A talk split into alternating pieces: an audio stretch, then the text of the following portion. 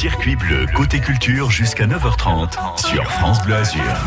Du 23 octobre, donc samedi jusqu'au 7 novembre, Antibes et Juan-les-Pins vont vivre aux couleurs d'automne avec le Festival international d'art urbain. C'est toute la Côte d'Azur qui vibre au rythme de l'art et de la culture urbaine et on vous en parle avec le directeur du festival, Sébastien Amar. Bonjour. Allô, allô Bonjour, je suis là. Hop, Je suis là. On, vous entend un petit peu mal. Bon, on va quand même essayer. Alors pour les 15 jours des vacances de la Toussaint, un festival en extérieur avec euh, pour idée valoriser l'art urbain. Comment est-ce que tout ça s'organise, Sébastien?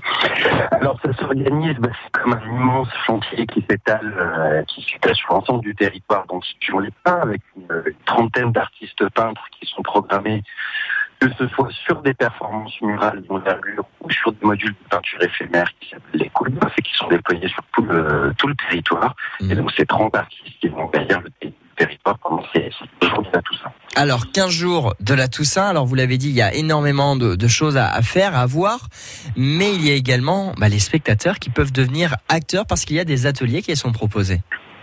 Alors, même au-delà des ateliers, euh, même au-delà des ateliers, les, euh, la population, les habitants, les passants sont complètement acteurs, puisque agir sur notre espace urbain par, euh, par l'art, bah, c'est, euh, c'est agir sur, sur notre environnement du quotidien. Toute la plupart des fresques restent, euh, pérennes, vont vraiment transformer le territoire et, et la vie des habitants. Donc, on sent une vraie implication habitants dans ce festival. Et comme vous le disiez, en parallèle, euh, en parallèle de cette idée, c'est aussi la à Et- tous de participer. Et, et- et- Sébastien, Sébastien, je suis désolé, on vous entend extrêmement mal, mais ce sera l'occasion d'en reparler sur, sur France Bleu Azur. Alors je rappelle que le, le festival est lancé ce samedi 23